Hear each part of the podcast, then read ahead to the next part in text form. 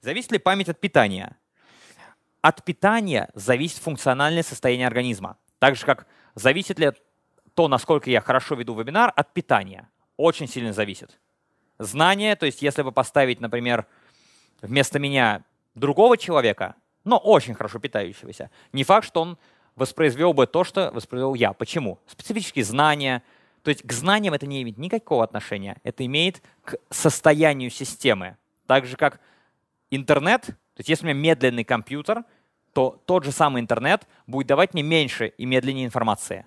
Потому что будет медленнее загружаться, медленнее проматываться, переключаться между окнами, общая производительность будет низкая. Но это не проблема интернета, это проблема компьютера, как проводника. Поэтому память от питания во многом зависит, потому что если у вас медленный компьютер, то действительно он будет медленнее и хуже запоминать. Поэтому правильное питание, правильный сон и правильная нагрузка, отдельно это мы не рассматриваем. Отдельное питание не делает ничего волшебного, так что отдельно, хотя и отдельное питание, и отдельно сон, и отдельно нагрузка колоссальную разницу. Я вам скажу так, я ложусь поздно, с нагрузкой у меня, я рассказывал, что проблемы с спиной не ахти, но как только я, я очень хорошо знаю свою производительность, потому что я постоянно измеряю ее цифрами.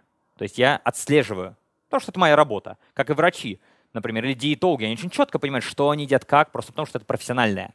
И когда я что-то меняю, например, ложусь раньше, я четко замечаю, насколько производительность моя растет. Как только я начинаю правильно питаться, или наоборот, какое-то время я питаюсь неправильно, от чего потом страдаю, я не только страдания эти замечаю, я замечаю разницу в эффективности.